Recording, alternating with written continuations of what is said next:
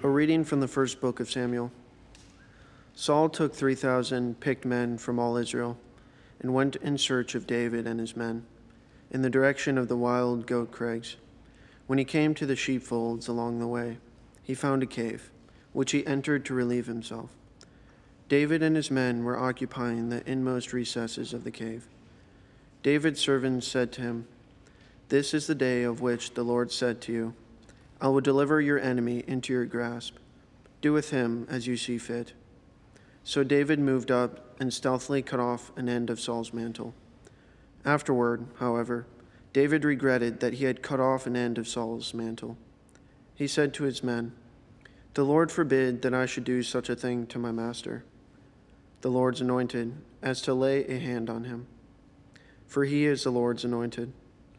With these words, David restrained his men and, and would not permit them to attack Saul.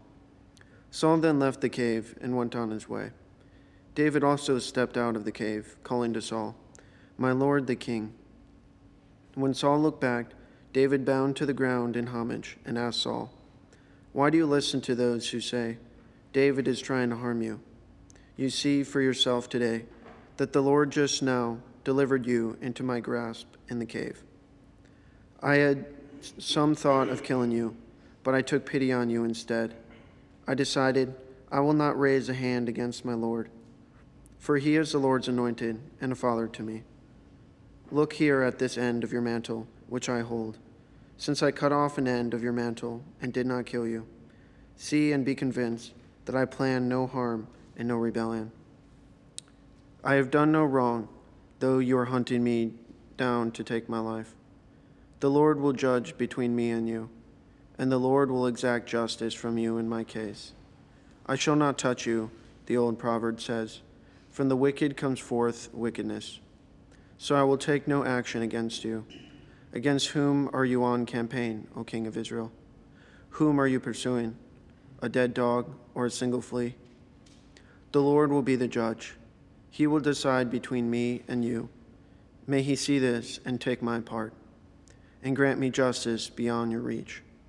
When David finished saying these things to Saul, Saul answered, Is that your voice, my son David? And Saul wept aloud.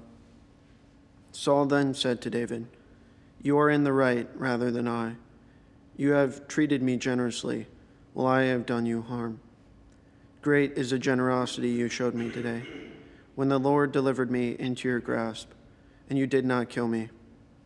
For if a man meets his enemy, does he send him away unharmed? May the Lord reward you generously for what you have done this day. And know, and know, I know that you shall surely be king, and that sovereignty over Israel shall come into your possession. The word of the Lord. Have mercy on me, God, have mercy. Have mercy on me, God, have mercy. Have mercy on me, O God, have mercy on me. For in you I take refuge. In the shadow of your wings I take refuge, till harm pass by. Have mercy, have mercy on me, God, have mercy. I call to God the Most High, to God my benefactor. May he send me from heaven and save me. May he make those a reproach who trample upon me. May God send his mercy and his faithfulness. Have mercy on me, God have mercy. Be exalted above the heavens, O God, above all the earth be your glory. For your mercy towers to the heavens, and your faithfulness to the skies. Have mercy. God, have mercy.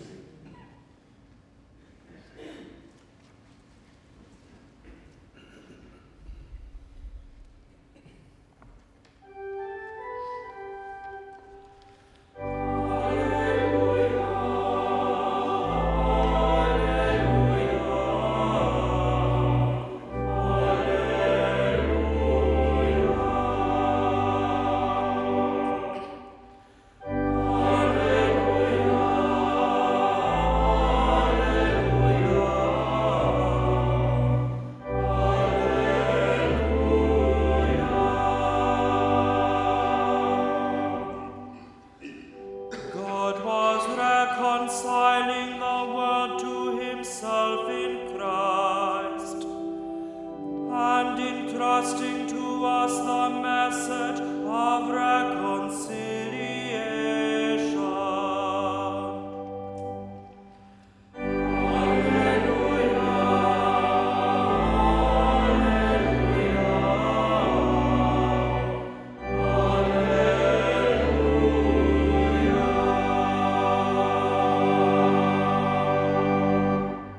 Dominus vobiscum.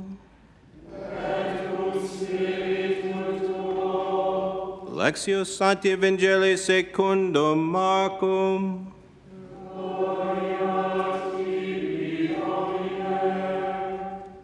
Jesus went up the mountain and summoned those whom he wanted, and they came to him.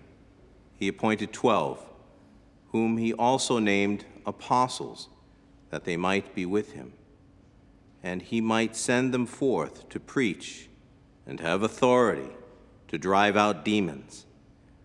He appointed the twelve Simon, whom he named Peter, James, son of Zebedee, and John, the brother of James, whom he named Boanerges, that is, sons of thunder, Andrew, Philip, Bartholomew, Matthew, Thomas, James, the son of Alphaeus, Thaddeus, Simon the Cananaean, and Judas Iscariot, who betrayed him. Verbum Domini.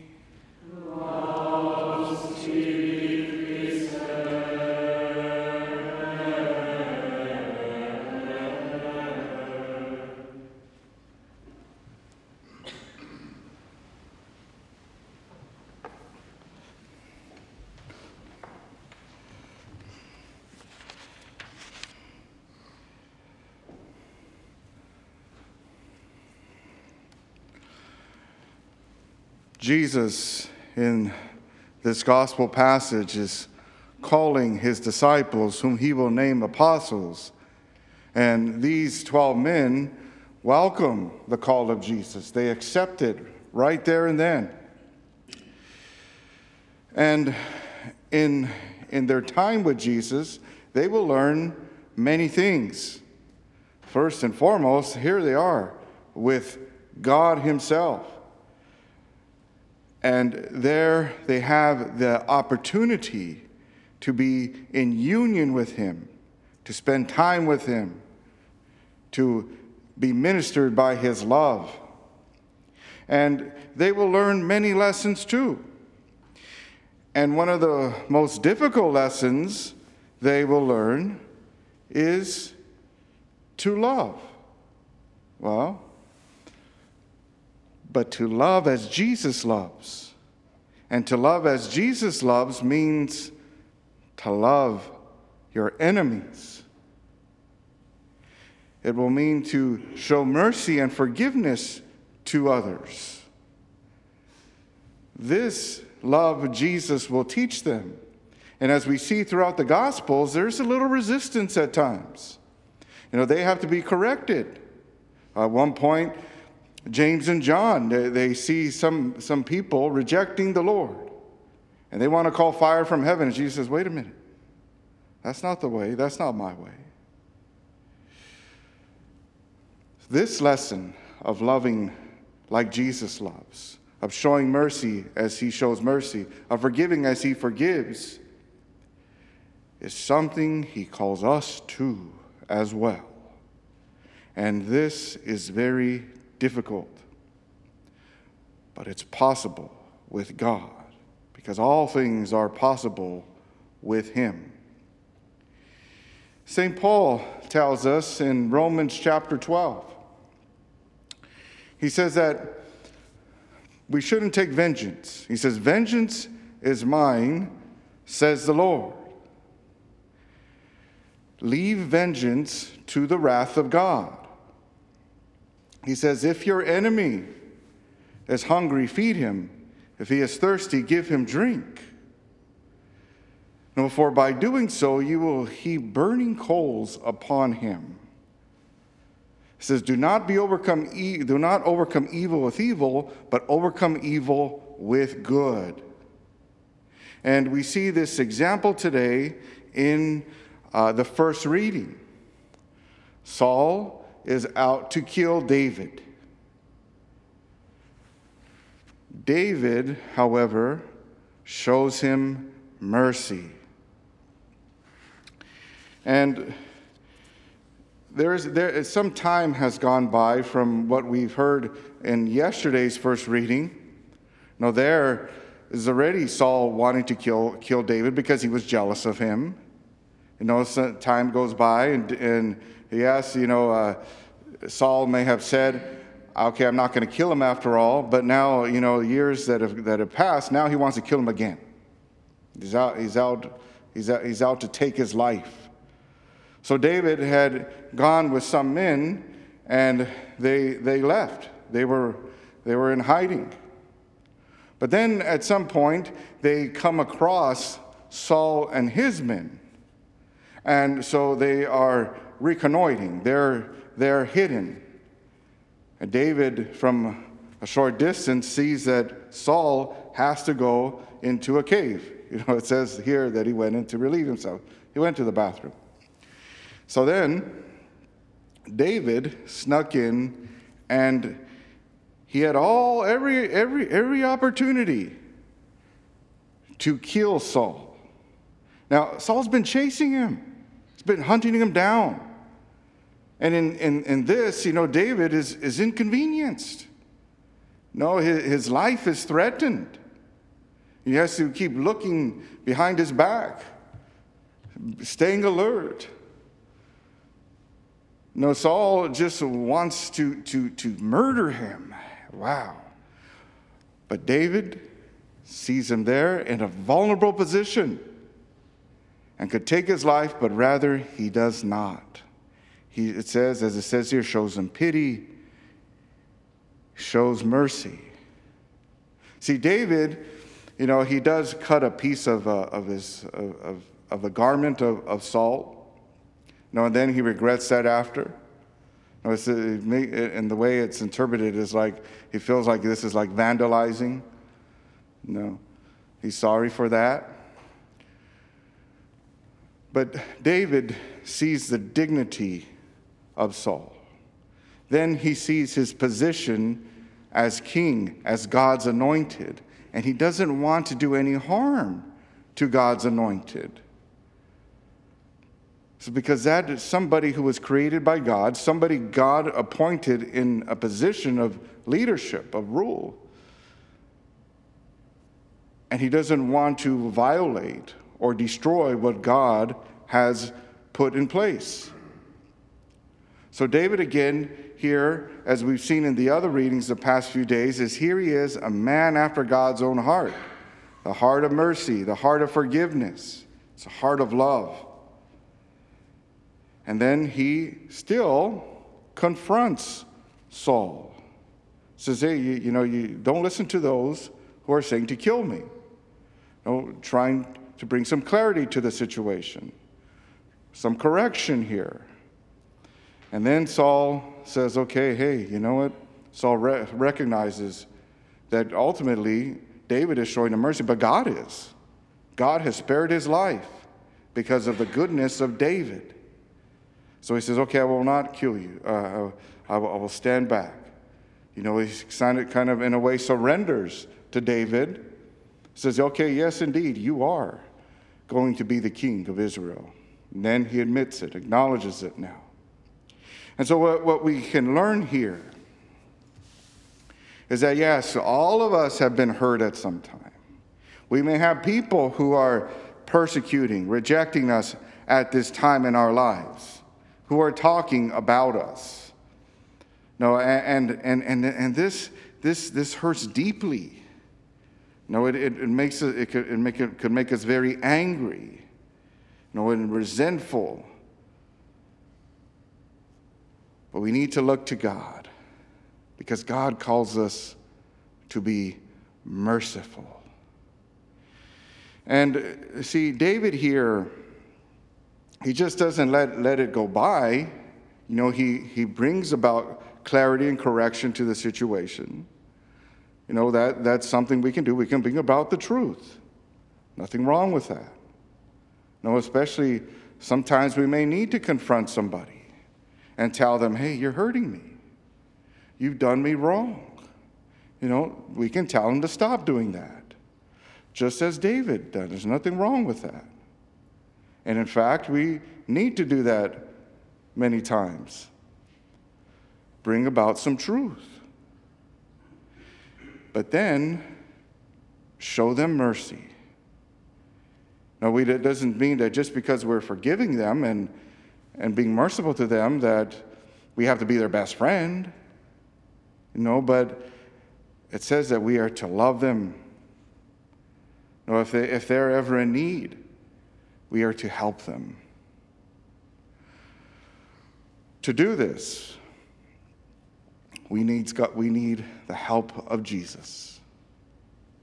See, and you know, though I was mentioning earlier that the apostles, the, the, the, the 12 at first, no, Jesus is teaching them these lessons, but Jesus at the same time is showing them how to do it. I mean, he's, he's an example of it. He's going out there and forgiving sins. You know, he's going and, and confronting or, or um, uh, coming, uh, going, going to those enemies of Israel, the Romans, the Gentiles. He's showing them love and mercy. He's loving them, calling them to himself, seeing that they're the children of the Father. He's embracing them, giving them hope, encouraging them, healing them See, the disciples learned this firsthand. And so here we need to look to Jesus in all of, in, in all of these things. When, when it's our time to show mercy, look to Jesus. How was Jesus doing this? You know, Jesus, he, he lived this life.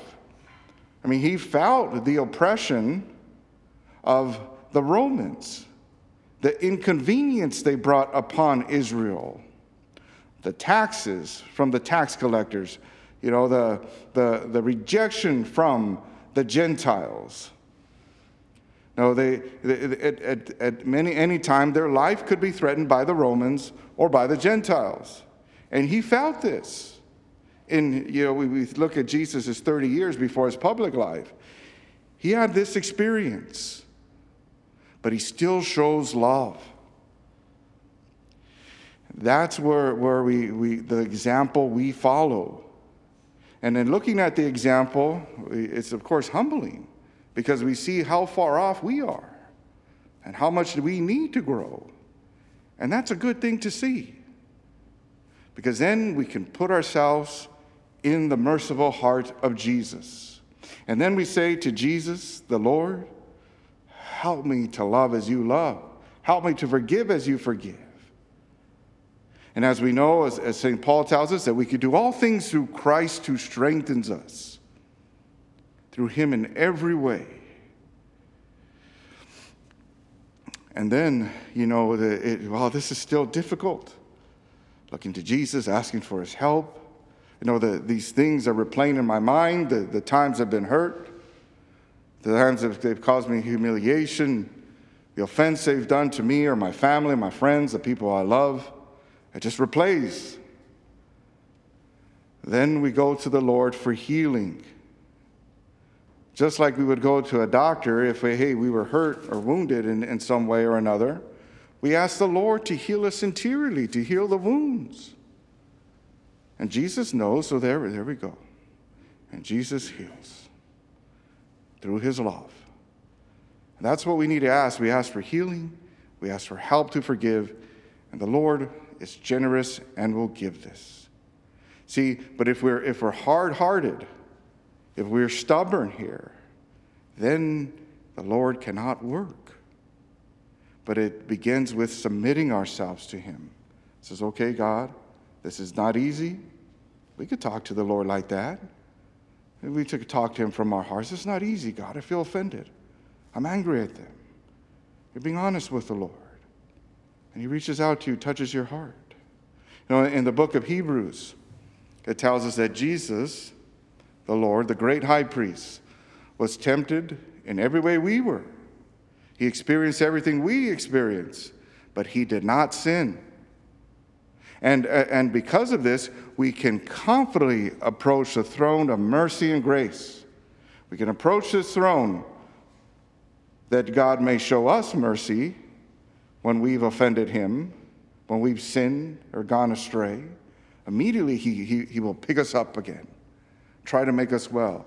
And we, we approach this throne as well when we need to show mercy. There He is, ready to help us. That's all the Lord wants to do, He wants to help us because He loves us. No, he's, he's, out, he's out to help us to get to heaven, to be with Him for all eternity because He loves us. He gives us every opportunity, gives us many, many chances. And this is mercy here. And why does Jesus do this? Because He sees what we're capable of, He sees that we're made in His image and likeness. He never gives up on us. He sees the good in us, and He wants to bring about more good. See, this is mercy here. See, this is the eyes of Jesus. That's why He's so quick to forgive. But yet we need to have these same eyes to desire and to want everything as, as Jesus has, everything He can give us. This should be the desire of our heart to be like Jesus in every way. And this is what we see of the saints. That's why they're so good and merciful. St. Stephen, you know, when he's dying, showing Jesus, imitating Jesus. How, is, how does he do that? Because He's, in, in, he's seeking union with Jesus to be like him in every way. He knows his mercy. He thinks about it often. It's everything to him. And so that he, he can repeat this. No. But in a lot of the other saint martyrs, the same thing. And this is what we should want, and God will give it to us. It's a matter of abandoning ourselves, surrendering all to Him so that He could heal us so that he could, he could, he could love us. And in loving us, he strengthens us with his love. Oh, brothers and sisters, Jesus gives us everything. Give yourself to him so that he may heal you, he may raise you up in his goodness and in his mercy, and so that we can love as he loves. God bless you all.